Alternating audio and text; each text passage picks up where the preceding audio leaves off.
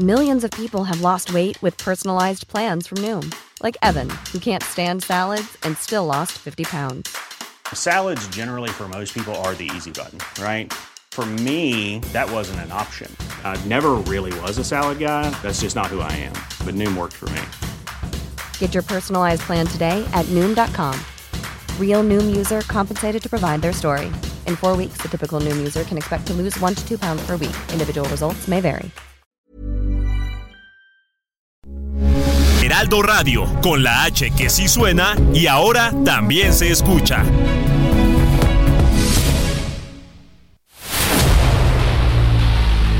El dedo en la llaga. Había una vez un mundo en el que nadie creía. Un país de historias inexplicables. Una nación con personajes asombrosos. Santo Tomás tenía razón. Hay que ver para creer. El México increíble, las verdades que duelen, la voz de los que callan, el dedo en la llaga. Infórmate, diviértete, enójate y vuelve a empezar. El Heraldo Radio presenta El Dedo en la Llaga con Adriana Delgado. Bueno, pues así iniciamos este dedo en la llaga de este miércoles 9 de febrero del 2024. Y antes de irnos al resumen de noticias con Héctor Vieira, pues le mandamos nuestras condolencias a Ricardo Monreal porque el día de hoy eh, fue atacado eh, su cuñado Claudia Juárez, her- hermano de su esposa, en Zacatecas, en, fíjate, este, esto informó el gobierno de Zacatecas y de acuerdo con las primeras versiones, el funcionario fue atacado por hombres armados cuando se encontraba en las inmediaciones del Hospital Real de Minas en Fresnillo. Y me parece tan raro porque él era un hombre incluso ambientalista, un hombre muy sencillo, pues terrible lo que está pasando en Zacatecas y no solamente en Zacatecas, sino también en Veracruz, porque este pues se liberaron tras 15 días secuestrado a Adrián Mota Montoya, exfuncionario de la Secretaría de Educación de Veracruz. Y este pues después de 15 días, Claudia, y el gobernador Cuitláhuac. García ni sus luces. Nadie sabía nada hasta que lo dejaron en un taxi y apareció este señor. Y ya Terrible. Volver a nacer hoy en día. Así es, dice, dice su hermano, dice, por supuesto que fue golpeado, pero lo mejor es que está con nosotros nuevamente, luego de casi 15 días de haber sido secuestrado. secuestrado. Es lo mejor que nos está pasando en este momento, com- comentó su hermano sobre esto terrible que está pasando en Veracruz. La, zor- la zona norte de Veracruz está descompuesta. Pues en general el país. Adri, El ya país- está descompuesto. terrible lo que nos sucede. De hecho, hoy hablé de esto en mi columna, porque pues estamos a meses ya de las elecciones el próximo 2 de junio, Claudia. Y la, la, la violencia y la inseguridad que prevalece en el país, pues es de, de preocuparse. Así es. Bueno, tengo en la línea Omar Hernández, corresponsal del Heraldo Media Group en Zacatecas. Eh, Omar, cuéntanos. Omar, no, no lo tengo. eh, pensé que ya, bueno, pues este, así es. Fíjate que Juan Pérez eh, Guardado, pues se desempeñaba como director de desarrollo social del Ayuntamiento de Fresnillo y pues fue asesinado esta mañana. Pero vamos a, a tratar de localizar a Omar Hernández mientras nos vamos a ir con nuestro resumen informativo con el gran Héctor Vieira. El presidente Andrés Manuel López Obrador reconoció que algunas de las 20 iniciativas de reforma que presentó podrían no ser aprobadas ahora, pero consideró que podría ocurrir después, luego de las elecciones del 2 de junio. El gobierno de México envió dos aviones con 26 toneladas de alimentos a Chile debido a los incendios forestales que afectan Valparaíso y Viña del Mar y que han dejado más de 100 muertos y varias personas desaparecidas. López Obrador respaldó la demanda de juicio político que promoverá el grupo parlamentario de Morena en la Cámara de Diputados contra el ministro de la Suprema Corte de Justicia de la Nación, Alberto Pérez Dayán, por desempatar una votación y conceder el primer amparo contra la reforma a la ley de la industria eléctrica. Explicó que este procedimiento legal está justificado porque se está privilegiando a un grupo en lugar de al pueblo de México. Luisa María Alcalde, titular de la Secretaría de Gobernación, explicó que la reforma a las pensiones busca garantizar que los trabajadores se jubilen con el 100% de su salario y se complemente con el fondo de ahorros que han generado durante su vida laboral. No obstante, este tendrá como límite el promedio establecido en el IMSS que es de 16.777 pesos mensuales. En su sexto día de actividades en Estados Unidos, Xochitl Gálvez, candidata presidencial de la coalición Fuerza y Corazón por México, se reunió con el secretario general de la Organización de Estados Americanos, Luis Almagro, a quien pidió la presencia de observadores antes, durante y después de la jornada electoral del 2 de junio. El PAN, PRI y PRD se manifestaron contra la mayoría de las reformas propuestas el lunes por el presidente Andrés Manuel López Obrador, aunque llamaron a analizarlas y dejaron abierta la posibilidad de apoyar la de pensiones y salario mínimo. La reaprehensión de los ocho militares relacionados con el caso Ayotzinapa acusados de delincuencia organizada obedece a una persecución política desde la Secretaría de Gobernación, aseguraron los abogados de los detenidos, al argumentar que las pruebas se basan en dichos de testigos protegidos que cambiaron su versión a cambio de privilegios otorgados desde la dependencia que encabeza Luisa María Alcalde. Regresamos aquí al dedo en la llaga. estamos localizando Mar Hernández, nuestro corresponsal del Heraldo Media Group en Zacatecas, pero todavía no nos toma la llamada. Bueno, pues que les cuento que eh, la reforma energética del 2013 proyectaba 24 mil gasolinerías en México para 2023, pero actualmente solo operan 13 mil 500, según datos de la Comisión Reguladora de Energía. Esta brecha entre la proyección y la realidad creado un escenario propicio para el mercado irregular de combustibles, también conocido, Claudia, como Huachicol. Y tengo la línea, mi querido Ramsés Pech, analista experto en la industria de hidrocarburos, energía y economía. Mi querido Ramsés. Buenas tardes, ¿cómo estás? Te un gran abrazo. Muy bien, yo creo que tú sigues en la fiesta. No, ahorita, estoy analizando las propuestas que mandaron y la realidad es una pérdida de tiempo nada más de eso. Ah, oye, pero bueno, porque eh, la, la semana pasada estábamos felices por el tema de la industria eléctrica, pero hoy te quiero preguntar sobre esto, si ha funcionado realmente la reforma energética. A ver, yo creo que la reforma energética es la herramienta para poder hacer un plan. Y el plan, pues no todavía no, no existe en México sobre cómo le vamos a hacer. Y ya, ya hay varios datos, ya sacó la Secretaría de Energía una perspectiva del gas natural y dice que en México vamos a seguir consumiendo combustibles fósiles y va a haber un incremento de entre el 4 al 8% al año 2037 y por lo tanto yo creo que la reforma energética todavía no ha sido implementada de acuerdo a lo que debió ser y solo se ha puesto en, práctica ponernos en discusión ante cosas que la verdad estamos perdiendo mucho, mucho, mucho, mucho el tiempo. Pues sí, porque esta que pasó en 2013, pues tenía otra visión y otra misión. Y vamos para atrás, mi querido Ramsés. Sí, y qué bueno que me comentas esto porque, mira, eh, ahondando sobre el tema de lo que presentaron ahorita, eh, nomás hay que dejar algo claro. La Secretaría de Energía eh, tiene la Comisión Nacional de Hidrocarburos por fuera y a la Comisión Regular de Energía porque deben de ser órganos autónomos. Hay que dejarle algo claro al público. Dentro del Consejo de Pemex y la Comisión Federal de Electricidad está la Secretaría de Energía. Pasar a ser parte de la Secretaría de Energía, estas dos empresas, y volverse estatal, ahí vamos a crear un conflicto de interés ligado que ahora la Comisión Nacional de Hidrocarburos y la CRE tienen que reportarle a la CENER. ¿Quién no te dice que de mala fe o de un conflicto de interés a un, a un privado le quiten el permiso porque le estorba ya sea Pemex o la Comisión Federal de Electricidad dentro del mercado? Y lo segundo, si las empresas son productivas del Estado y pasan a ser estatal, ahora cualquier problema que se tenga ya no va a ser bajo la ley mercantil, sino va a ser un problema ya con el Estado. Es decir, tú tendrías que poner una demanda al gobierno, porque al ser empresas del Estado, no le tienes que tienes que poner demandar al gobierno. Y todos sabemos que el poder del gobierno pues es muy pesado si te quieres ir a una parte legal. Claro. Entonces, hay mucha incertidumbre y la realidad, sobre todo para lo del huachicol, que me estás haciendo la pregunta inicial, y querían que comentas las estaciones de servicio, que hay, ahorita hay 13.633 a diciembre. Sí, porque estaban proyectadas 24 mil gasolinerías en México, y sí hay que señalar que en Oaxaca es el estado con mayor de porcentaje de municipios sin gasolinerías, ¿eh? Sí, y el problema que radica es que, por ejemplo, la zona sur-sureste, todos los combustibles tienen que ser movidos por ruedas y hay muy pocos centros de almacenamiento. Claro. ¿Esto qué ha sucedido?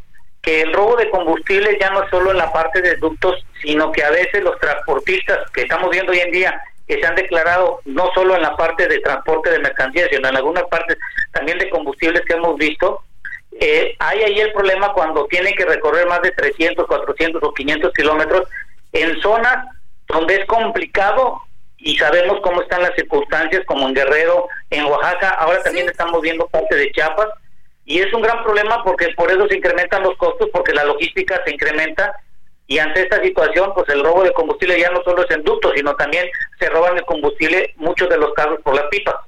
A río revuelto ganancia de pescadores. Sí, y el problema es que este incremento, pues alguien lo tiene que pagar porque tienes que pagar la seguridad, o si te roban el combustible o algo, tienen que hacer, decir, de 10 camiones me roban dos, esos dos se los voy a transferir ese costo al público y es como voy a recuperar la pérdida de mi producto porque nadie se lo va a reconocer.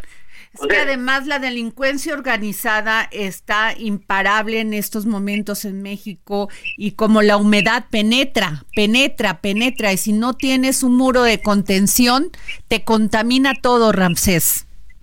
Sí, y yo creo que creo que hacer estos cambios en este momento en donde hay una polarización en el sector energético de darle certidumbre a las inversiones, esto ligado al problema que tenemos hoy en día, seguridad en las carreteras, está creando una mayor incertidumbre porque la pregunta es, ¿por qué voy a poner una estación de servicio en un lugar que no va a, no va a llegar la policía, no va a llegar la Guardia Nacional en el tiempo?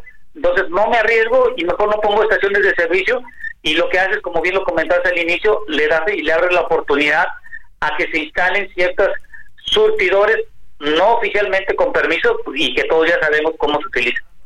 Así es, terrible lo que está pasando en nuestro país y pues muchísimas gracias mi querido Ramsés Pech, como siempre gracias por tomarnos la llamada, querido. No, no tiene que agradecerme. Gracias por la confianza y les, mando un gran abrazo. Gracias. Y a seguir festejando con Sí, tú no has dejado de festejar. bueno, gracias, Ramsés. Y tengo ya a Omar Hernández, con corresponsal del Heraldo Media Group en Zacatecas. Omar. Gracias, buena tarde. Un importante despliegue policíaco y militar se ha registrado desde la mañana de este miércoles, luego de la agresión que sujetos armados realizaron contra un hombre cerca de la avenida Prolongación Sonora de la cabecera municipal. Ya fue identificada la víctima como Juan Pérez Guardado, él es director de Desarrollo Económico Social del Ayuntamiento de Fresnillo, gente muy cercana a la familia Monreal, ¿por qué? Su cuñado, ¿no? cuñado del senador Ricardo Monreal Ávila, efectivamente.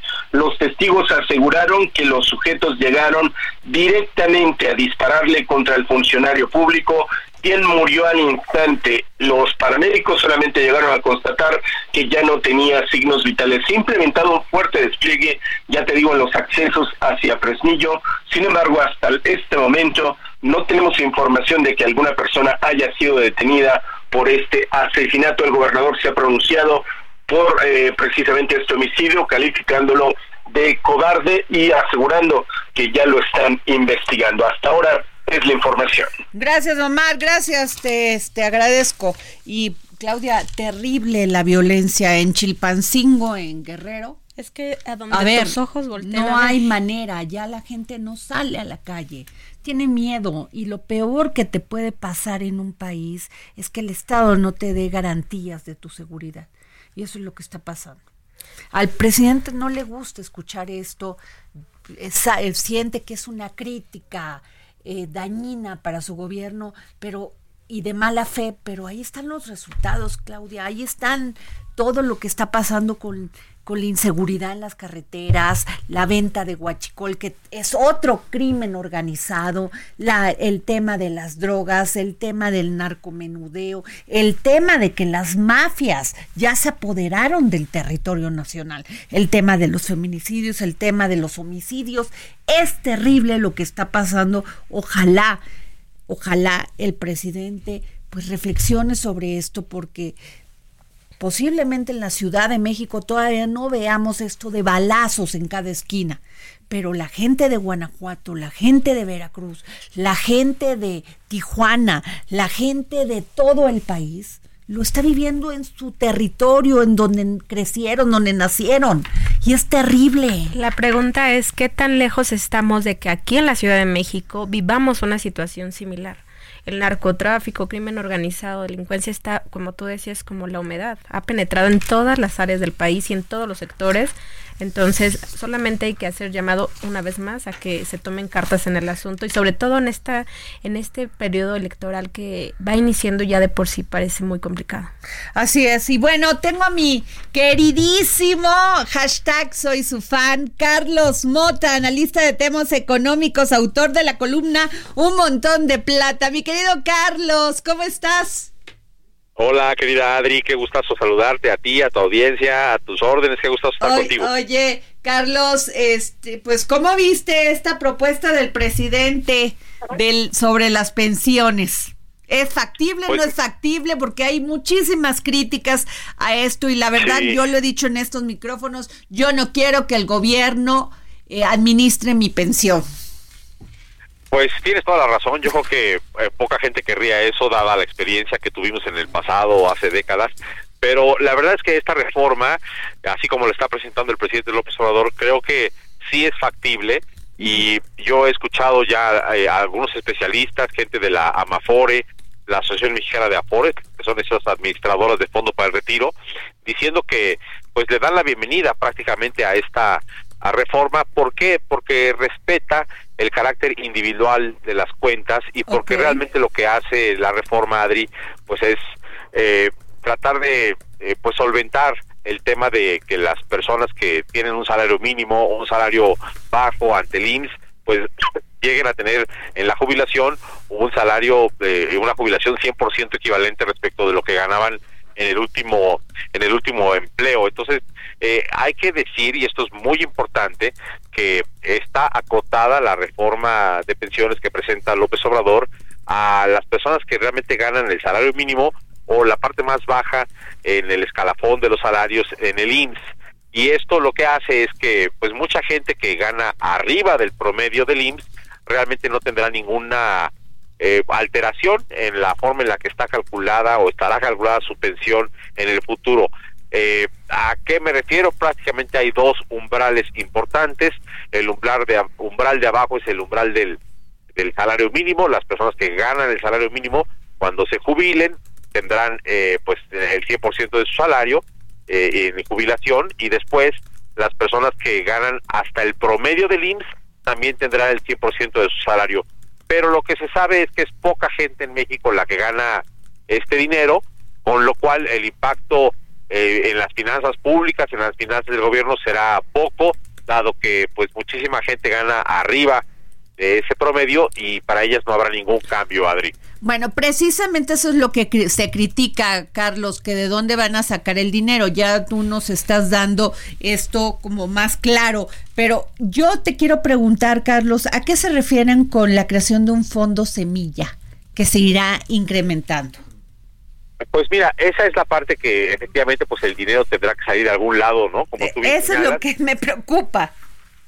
Sí, y se habla de alrededor de 64 mil millones de pesos que serán este fondo de pensiones para el bienestar, que es el dinero que se requiere para eh, pues financiar eh, de una sola vez eh, y equilibrar de una sola vez a estas personas que ganan pues un salario bajo, ¿no? Para que terminen ganando el 100% de su último salario. Eh, ese dinero saldrá, dijo el presidente, pues de las, eh, digamos, de, de, esto, del dinero del Instituto para el Pueblo de lo Robado, ese tiene un nombre rarísimo, ya sabes, el, Instituto, para devolverle, al, pueblo. al pueblo lo robado, sí. Sí, oye, déjame hacer un paréntesis. Eh, espero que no llegue un próximo gobierno que haga un nuevo instituto, sea mi instituto, para robarle al pueblo lo devuelto. ¿no? Este, ¿no? Porque sería catastrófico. Pero bueno, cierro el paréntesis y digo que sí, el presidente dijo que hay que sacar el dinero de ahí, hay que sacar el dinero de la venta de inmuebles en desuso que tiene el gobierno federal, hay que sacar el dinero de algunos fideicomisos que ya no se no van los órganos autónomos que ya no van a existir, en fin, dinero que pues eh, digamos está ahí atorado por así decirlo que el presidente dice lo vamos a recuperar, pero digamos la parte preocupante no es eh, esos 74 mil millones, porque eh, la parte preocupante es lo que vendrá después cuando pues otras personas se tengan que jubilar y se les tenga que poner hasta el 100% de su salario, ah, de su último salario, ¿no? Entonces, eh, es cierto que este dinero es de una sola vez, te vendes una casa del gobierno que no se usa, pues la vendes una vez. Pero después, en los años subsecuentes, ¿de dónde va a salir el dinero? Esa es la gran pregunta. Esa es mi preocupación, Carlos, porque como veo nuestra perspectiva económica, muchos jóvenes están desempleados, muchos no se están preparando, no tienen la, la capacitación suficiente y necesaria para los nuevos tiempos como el nearshoring y pues se va a emplear mano de obra capacitada, pero sobre todo estos jóvenes son los que van a aportar para que yo me, me jubile. ¿Y de dónde? Sí, bueno, eso es lo que yo creo que tendrá que resolverse en el legislativo, cómo se va a fondear el futuro. Eh, en un principio este fondo pues sirve para los primeros años, para equilibrar esa pensión al 100% de los que ganan menos, pero el tema es que en el futuro pues tendrá que haber aportaciones tripartitas del gobierno, aportaciones también de los trabajadores mismos y aportaciones de los patrones. Y eso es algo que tendrá que transparentarse en las iniciativas y en lo que se discute en el Congreso, pues para ver justamente de dónde saldrá. Yo honestamente no siento tan preocupadas a las AFORES por esta iniciativa, pero sí es algo que tendrá que transparentarse porque ante la incógnita pues siempre queda eh, ese signo de interrogación de dónde va a salir el dinero después de que se agoten estos primeros 64 mil millones de pesos. ¿no? Claro, porque además hemos aumentado el, aumento del, eh, se ha aumentado el salario mínimo, que bueno, eso ha sido una buena medida. Muchos lo, lo, lo, este, lo discuten, lo debaten y dicen lo único que genera es inflación. Y el tema del salario mínimo es que eh, hasta el momento no ha generado tanto impacto inflacionario debido a que traía un rezago realmente muy, pues, pues muy, muy importante. Y ese rezago, pues poco a poco se ha ido eh, disminuyendo, esa brecha se ha ido disminuyendo.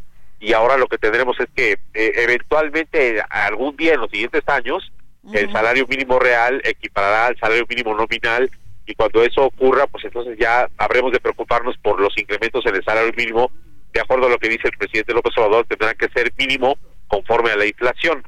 Por el momento el rezago era tan alto, tan elevado, que pues eh, había mucha gente que a lo mejor ante el IMSS estaba registrada con salario mínimo, pero que en la realidad ganaba tres, cuatro veces el salario mínimo. Entonces, ese rezago es el que ahora se está disminuyendo y, y yo creo que le tocará al siguiente gobierno, Adri, pues ver cuándo se equipara el salario mínimo nominal con el salario mínimo real y a partir de ese momento, pues ahí sí tendremos discusiones muy fuertes en el país respecto de cuánto tiene que incrementarse el salario mínimo. Por lo pronto no ha sido una preocupación muy elevada porque como el rezago era tan alto, pues la verdad es que el impacto eh, eh, con las actualizaciones no ha sido tan grave.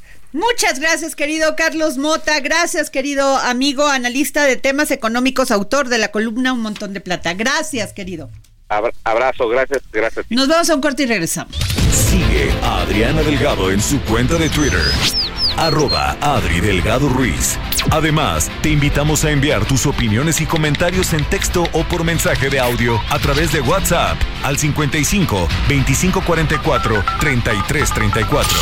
Y si quieres escuchar El Dedo en la Llaga de El Heraldo Radio, en cualquier momento y donde quiera que te encuentres, descarga el podcast disponible en Spotify y iTunes.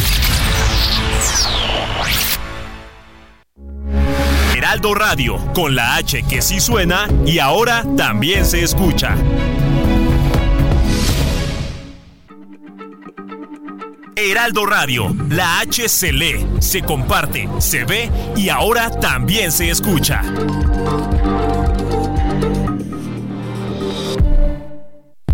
Sigue a Adriana Delgado en su cuenta de Twitter en arroba Adri Delgado Ruiz. Y envíanos tus comentarios vía WhatsApp al 55 25 44 33 34 o 55 25 02 21 04. Adriana Delgado entrevista en exclusiva al diputado federal Héctor Jaime Ramírez Barba. El 50% de los niños no han recibido su cuadro básico de vacunas. No, no 50, Adriana. ¿Más? Solamente uno de cada cinco niños. Bueno, eso lo encuestó Salud Pública de México, porque no hay cartilla electrónica de vacunación, porque la Hey, it's Ryan Reynolds, and I'm here with Keith, co star of my upcoming film, If, only in theaters, May 17th. Do you want to tell people the big news? All right, I'll do. Sign up now and you'll get unlimited for $15 a month in six months of Paramount Plus Essential Plan on us. Mintmobile.com slash switch. Upfront payment of $45 equivalent to $15 per month. Unlimited over 40 gigabytes per month. Face lower speeds. Videos at 480p. Active Mint customers by 531.24 get six months of Paramount Plus Essential Plan. Auto renews after six months. Offer ends May 31st, 2024. Separate Paramount Plus registration required. Terms and conditions apply if rated PG. Que había la quitaron. No quieren tener registro para el cáncer, el que había lo quitaron. No quieren tener un registro de enfermedades raras, el que había lo quitaron en el propio seno del Consejo de Seguridad General. ¿Por qué lo quitaron, Adriana? Porque si tú tienes cáncer, queda claro qué medicamentos vamos a ocupar para darte. Si tú tienes una enfermedad rara, queda claro que puedes decir cuántos hay para saber que hay que darte tratamiento. Entonces es mejor que no se sepa. Y así te pueden estar diciendo, no, no, desde la mañanera. Todo está muy bien, el surtimiento de medicamentos al 99%. O sea, no hay manera de consultar no, no hay. Jueves, 10.30 de la noche. El dedo en la llaga. Heraldo Televisión. Bueno, regresamos aquí al dedo en la llaga y ya llegó Dani Zambrano. Claudia Juárez, como todos los miércoles, para poner el dedo en la llaga en esta mesa de mente mujer. Pero antes de irnos con la doctora Amada Álvarez San Gabriel, que además estoy muy contenta, de veras estamos de manteles largos porque si ustedes la ven, transmite muchísimo amor, muchísima paz, muchísima, no sé, eso que de las personas que dan vida y que saben de su misión en la vida, pues se siente, se siente así la cabina de algo muy positivo después de que aquí no la pasamos diciendo sobre todo lo que pasa en este país, tanto en la política como en la violencia, la delincuencia. Pero pues ella es coordinadora de la Clínica de Insuficiencia Cardíaca y Trasplante de Adultos del Instituto Nacional de Cardiología Ignacio Chávez y es jefa de unidad coronaria del Centro Médico ABC. Gracias doctora por estar aquí. y antes de irnos a la mesa de mente mujer, pues Quintana Roo registra crecimiento de empleo superior al 5.5%, reporta el IMSS. Y durante enero, Quintana Roo registró un incremento pues superior al 5.5 en la generación de empleos, espero que jóvenes, porque son los que van a pagar nuestras pensiones con la propuesta nueva del presidente Andrés Manuel López Obrador. Y la, fíjense, el sector de la construcción refleja mayor crecimiento porcentual con el 8.1% de acuerdo con el Instituto Mexicano del Seguro Social. La institución dio a conocer un reporte nacional sobre puestos de trabajo afiliados al al IMSS. Pues muy buena noticia para la gobernadora Mara Lezama, ¿no? Sí. Lo está haciendo muy bien. Ella me cae muy bien. Ella, hashtag, tú muy bien. bueno, pues este, Dani Zambrano, ¿qué nos traes hoy? Hola Adri, sí, pues justamente Bien, ya lo sabes, Adri. Estamos de manteles largos porque mañana se celebra la primera edición de los reconocimientos Mente Mujer Dalian Power. Estos reconocimientos que justo pues creamos en colaboración con Dalian Power para pues reconocer el trabajo de empresas, personas y fundaciones que, que laboran o que su finalidad es visibilizar e impulsar el papel de la mujer en diferentes eh, sectores eh, en todos los sectores de la vida pública. Y bueno, mañana se van a llevar a cabo. Qué padre, yo ya estoy con vestidazo, todo puestísima. Y además agradecer a María Cristina Mieres, nuestra jefa, vicepresidenta de Desarrollo Cultural y Social del Heraldo Media Group, por esta iniciativa. Y también a Gina Díez Barroso, eh, que es una gran empresaria que tuve oportunidad de entrevistarla para el dedo en la llaga y me impactó y sobre todo de me llamó la atención de algo que yo no había tomado en cuenta, que eran las habilidades blandas. De Sí. tú quieres eh, tener un, un puesto ejecutivo, Ujú. sí, tienes la preparación, tienes toda la visión para lograr, lograrlo, pero no sabes cómo actuar. O sea, te, te da miedo, sientes que no, no tienes, este, que, que tú no te lo mereces y muchas mujeres no le apuestan a ese crecimiento, entonces se achican, como dicen en mi pueblo. Claro. Entonces te enfrentas a hombres en puestos ejecutivos y dices, ¿cómo le hago? Y entonces quieres convertirte en uno más de ellos. Y no, se trata de ser mujer y con tus habilidades, con tu fuerza, poder lograr tus objetivos, ¿no? Así es, Adri. Y algo muy interesante que va a colación de lo que estás mencionando, en los premios también, porque bueno, claro que la igualdad de género pues ha sido como impulsada principalmente por las mujeres, pero sabemos que la igualdad de género no, no es una conversación solo de mujeres, lo hemos dicho también aquí en el dedo en la llaga, también hay que sumar a los hombres, Claro, porque son parte totalmente. fundamental. Una característica de estos premios es que también se reconoce la labor de los hombres, que los aliados del feminismo, que justo han eh, impulsado la presencia de la mujer y han cerrado la brecha de, genera- de género perdón, desde diferentes sectores, que es algo muy, muy importante. Así es. Pues bueno, muchas gracias, Muchas Dani. gracias, Vamos Adri. a estar muy eh, ahí Sí. pendientes porque es nuestra primera edición, La primera edición. De, este, de estos premios y van a seguir muchísimas más premiando a mujeres que con su labor, con su capacidad, con su amor a México, con su amor a los semejantes, pues logran grandes cosas. ¿no? Grandes cambios. Como, exacto, grandes cambios como la doctora Amada Álvarez San Gabriel, doctora. Muchas gracias. Doctora, ¿cómo es que usted inició, cómo dijo un día voy a ser doctora? Uy, no, no esperaba esta pregunta, pero sí, sí, lo tengo clarísimo. Fue eh, más o menos a los ocho años. Eh, ese era mm, un deseo interno que no expresaba mucho. Este, desde ese entonces me gustaba, e- era una cuestión de curiosidad. Me gustaba conocer por qué sucedían las cosas. Ok. Yo creo que fue, fue ese inicio de curiosidad por el cuerpo y, y así. Y es, pero tiene familiares, ¿No? doctores, o sea, nada más ustedes. Sí. No, bueno, pues qué orgullo para su familia, ¿no? Y bueno, nos va usted a hablar sobre los trasplantes del corazón. Hace un momento yo le preguntaba en el, en el, en el, cuando nos fuimos a los a los comerciales, es cuántos trasplantes de corazón se han hecho en México. Usted me dijo no tenemos una cantidad, este, no la tengo aquí, pero ¿qué tan difícil es un trasplante del corazón? El protocolo de trasplante es un proceso complejo. Se necesita de eh, hospitales de tercer nivel que tengan las posibilidades en infraestructura, cirugía, cuidados posquirúrgicos, diagnóstico eh, específicos para estos pacientes. Somos muy poquitos centros en México que hacemos trasplante de corazón. ¿Cuántos hacen- son? ¿Cuántos centros? Somos alrededor de cinco, tal vez seis en México, en todo México. Nada. Este, la mayoría estamos concentrados en la Ciudad de México, siglo XXI, La Raza, eh, el Centro Médico 20 de Noviembre, eh, el Instituto Nacional de Cardiología y en privado el único hospital que lo hace es eh, un hospital en Monterrey con, con muy buenos resultados. Entonces, pero es muy complejo. El San José. No, No, no es el Cristus San- Muguerza de Ah, Monterrey. Muguerza, ok. Sí. Bueno, es bueno decirlo porque si uno necesita hacerse esa operación, pues ya sabe dónde acudir, ¿no? Sí, estamos hablando de al- alrededor de 30 pacientes que se benefician de un trasplante de corazón al año. Al año. Y tú le preguntabas algo muy este importante, Claudia. Eh, un joven puede recibir un trasplante del corazón de alguien ya eh, con una edad avanzada como la mía de 55 años, 60, 65. A ver, idealmente eh, seleccionamos donantes de menos de 50 años. Se pueden hacer selecciones eh, de pacientes limítrofes, que así les llamamos, en condiciones especiales, ¿no? Pero sí, eh, un niño o un adolescente puede recibir un corazón de un paciente adulto. No hacemos un match por edad, eh, lo hacemos por talla y peso. Ok.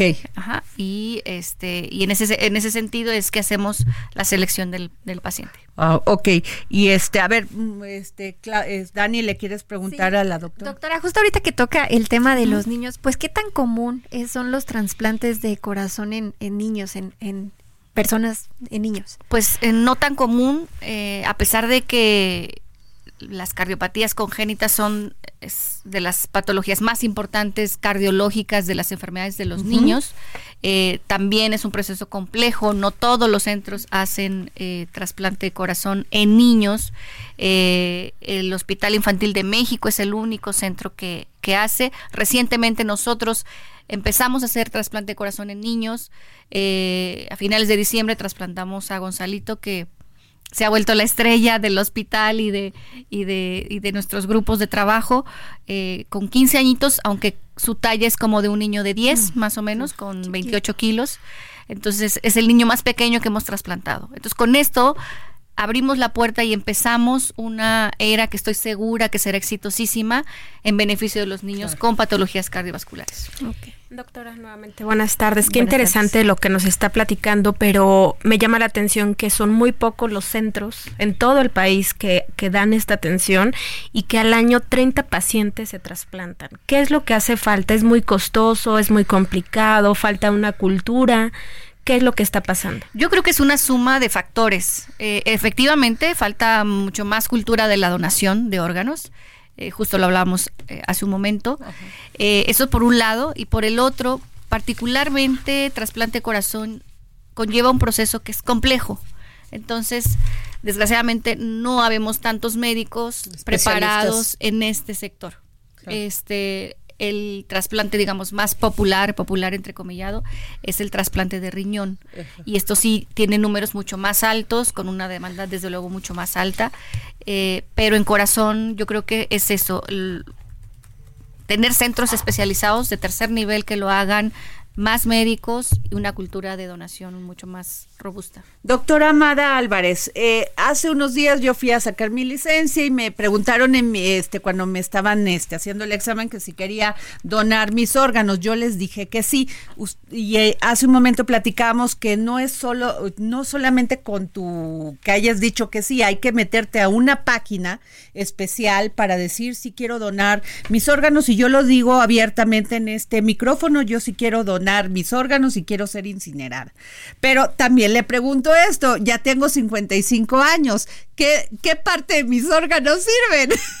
Claro, este, bueno, hay personas que eh, después de los 50 años mantienen un estado de salud envidiable. Claro. Entonces, si es posible hacer una selección de lo que decíamos hace un momento, pacientes donantes limítrofes, no Ok. limítrofes en un sentido, desde luego, peyorativo de ninguna forma, sino más bien que como lo que se toma es un órgano que va a dar vida, para Claro. favorecer la salud de otra persona, seguramente mucho más joven, intentamos que sean pacientes más jóvenes, pero es posible, es posible. ¿Qué órganos se pueden donar? doctor? Riñón, hígado, corazón, córneas, eh, aparato musculoesquelético, particularmente tendones, hueso, piel, por supuesto. La verdad es que eh, las posibilidades son enormes de beneficio a otros, a otras personas con un solo cuerpo. Ah, perdón, no, no, no, Claudia, sí. Y estadísticamente, doctora, ¿quiénes se trasplantan más? ¿Hombres o mujeres? Sí. Yo, eh, hombres, porque las enfermedades cardiovasculares son más prevalentes en los hombres. ¿Por qué, doctora? Porque tienen muchos... A ver, la mitad de los pacientes con insuficiencia cardíaca, los pacientes que se trasplantan son pacientes que tienen insuficiencia cardíaca, que es una enfermedad perfectamente definida. Ok. La mitad de esos pacientes van a tener enfermedad de las arterias del corazón. Ok. El infarto, la angina de pecho, como comúnmente lo, lo llamamos o lo conocemos. Entonces, aquí esta enfermedad es mucho más prevalente en los hombres porque tienen más factores de riesgo. El hecho de ser hombres les confiere más riesgo. Las mujeres estamos protegidas con los estrógenos hasta que llega la menopausia y después de eso Sí. igualamos el riesgo. Ok. ¿ok? Entonces, los hombres probablemente son más diabéticos, más fumadores, más estresados, más... eh, Claro.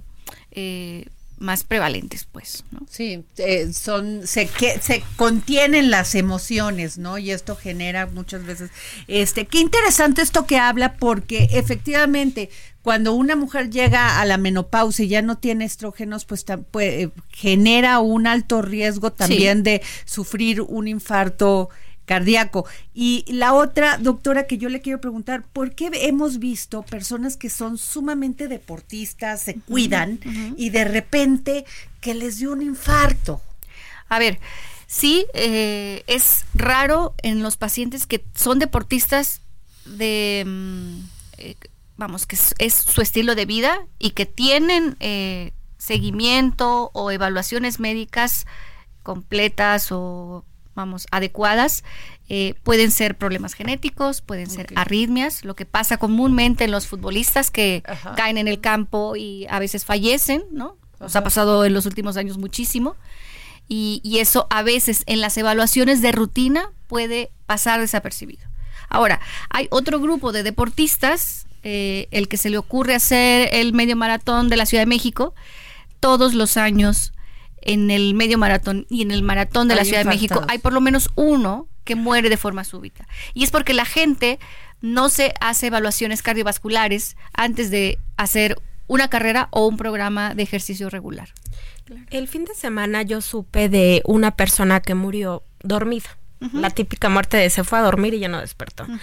Lo curioso de este asunto es que el, un hermano de esta persona y el papá de esta persona murieron de la misma forma. ¿Cómo poder estar alerta o qué síntomas debe de tener una persona? Porque uno se va a dormir y no piensas que te vas a infartar, porque entiendo que es un infarto. ¿Cuáles mm. son los síntomas de alerta que la gente debería de tomar en cuenta para cuando algo está mal con el corazón? Ya tener un familiar que fallece de forma súbita es una alerta nosotros dentro del interrogatorio los pacientes particularmente con insuficiencia cardíaca, es una pregunta obligada. ¿Tienes familiares cercanos que han muerto de forma súbita? Primos, tíos, hermanos. Yo tengo un paciente que tiene seis familiares afectados en su familia. Seis, con estudio genético. Entonces, em, para empezar, esa sería una alerta. Tener un familiar que ha muerto de forma súbita, porque no necesariamente es un infarto. Eh, puede ser una arritmia, eh, una tromboembolia pulmonar, o sea, pueden ser otras causas, pero como fue de forma súbita, ya el grueso de la población dice se infartó, ¿no? Este, eso sería una alerta. La segunda alerta que yo te diría es si tienes más de 40 años, las guías de prevención cardiovascular dicen las todas las personas con o sin factores de riesgo después de los 40 años deberían de tener una evaluación cardiovascular. ¿Cada cuánto, doctor? Si la primera, la de los 40 años, sale fantástica, perfecta, pues cada dos años o cada tres. Si el paciente resulta con alguna alerta en los estudios de, la evaluación cardiovascular, sería cada año. Híjole, esas serían como las dos alertas. Pero ¿cuál sería una alerta? Ah, bueno, otra cosa es el signo más importante de que el corazón no anda del todo bien es la capacidad física disminuida. Si yo subía corriendo la escalera a contestar el teléfono, ¿no? Como antes que teníamos teléfono fijo y sin ningún problema. Y ahora lo hago y me tengo que detener a mitad de escalera una o dos veces porque no puedo subir y a veces lo atribuyo a que no tengo condición o que subí de peso, eso es una alerta. O sea, la capacidad física mermada es una alerta de que el corazón puede, podría no estar del todo bien. Doctora, el, después de esta pandemia que vivimos del COVID, hay muchísimas personas que no solamente se vieron, eh, vieron ya este padecimiento de, del corazón, sino también de las enfermedades mentales, pero en lo relativo al corazón, ¿qué pasó? Hubo eh, afectación creo que lo más importante fue fueron miocarditis, que es inflamación del corazón por la causa viral, eso fue uno. Algunos quedaron con insuficiencia cardíaca.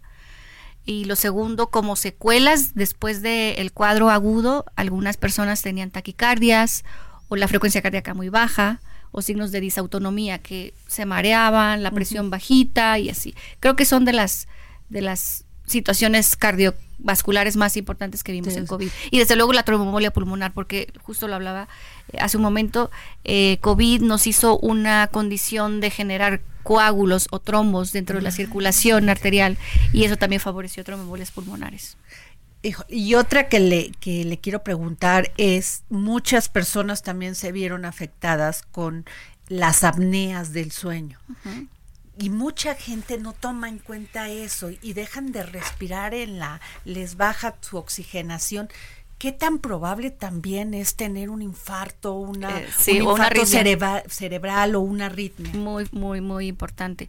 Eh, a veces tenemos el familiar o el esposo o el novio que es roncador y pensamos, ah, pues está gordito, es normal que ronque, ¿no?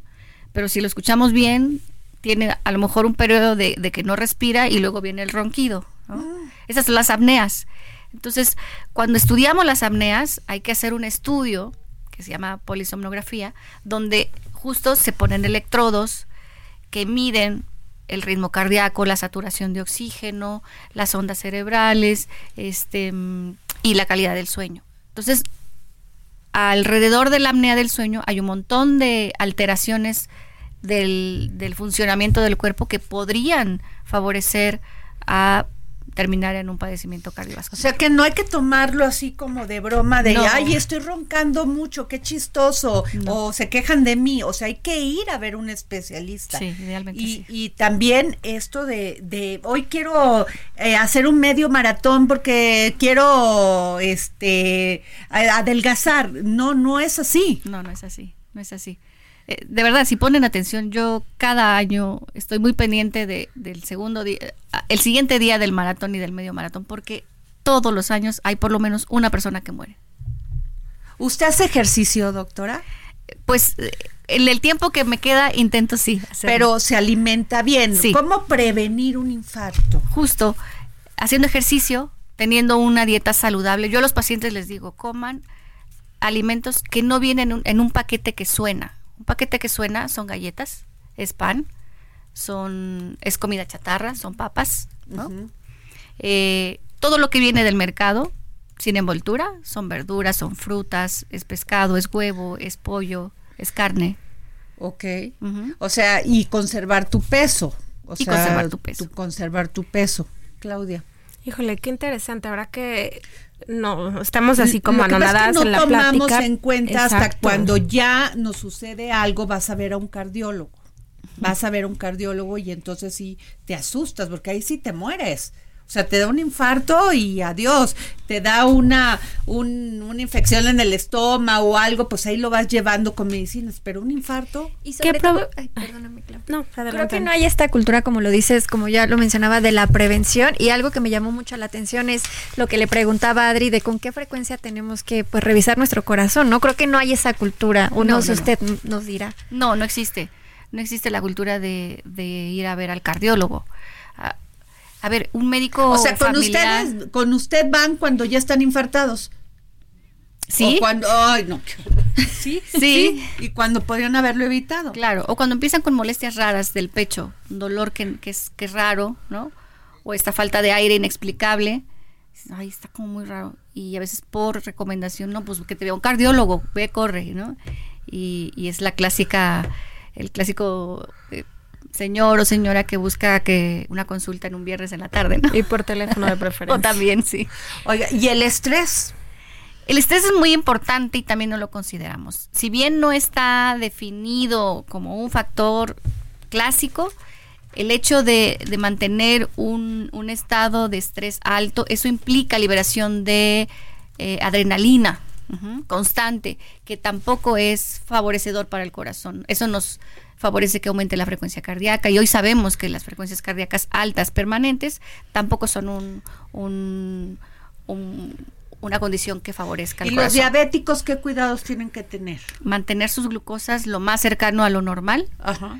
Eh, desde luego tomar los medicamentos porque hay dia- diabéticos que prefieren re- remedios o cosas naturales antes que la medicina. Yo me gustaría preguntarle nada más, doctora, ¿cuál es el diferenciador para que una persona la libre o no la libre del infarto? Porque no todos los que se infartan se mueren, es una realidad. Reconocerlo rápidamente. Todos los dolores torácicos, todos los dolores torácicos deberían de evaluarse lo más rápido que se pueda en un servicio de O sea, en urgencias. vez de decir me duele el corazón, ir en, o sea, eh, vámonos al hospital. Es mejor que sea un reflujo y que ya no pasa ¿Cuánto nada. tiempo Claro. tiene alguien de margen si ahorita alguien se sintiera mal Ay. ahorita cuánto tiempo de margen tiene para que sea atendido y tenga posibilidad de salvar la vida. Eso es, eso es muy... Eh, variable. Eso es muy, muy variable porque hay pacientes, a ver, de todas las pacientes que se, que se infartan, la mitad no llegan al servicio de urgencias. Eso, es, eso es un montón. Entonces puede darte una arritmia enseguida, como el que durmió y no despertó, o eh, estar con dolor dos, tres horas y, necesitar ayuda. Nos vamos a tener que ir porque nos ganó la guillotina. Doctora Amada Álvarez San Gabriel, la pueden localizar si quieren consulta antes de ir a hacer un maratón. este está en el Centro Médico ABC. Doctora Amada Álvarez San Gabriel. Escuchen bien, ¿eh? Nos escuchamos mañana. El Heraldo Radio presentó El Dedo en la Llaga con Adriana Delgado.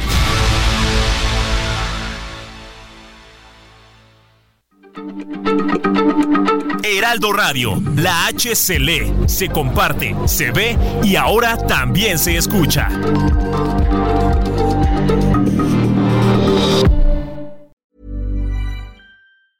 Planning for your next trip?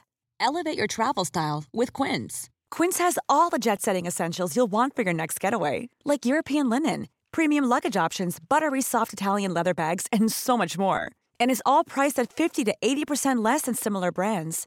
Plus, Quince only works with factories that use safe and ethical manufacturing practices. Pack your bags with high-quality essentials you'll be wearing for vacations to come with Quince. Go to quince.com/pack for free shipping and 365-day returns.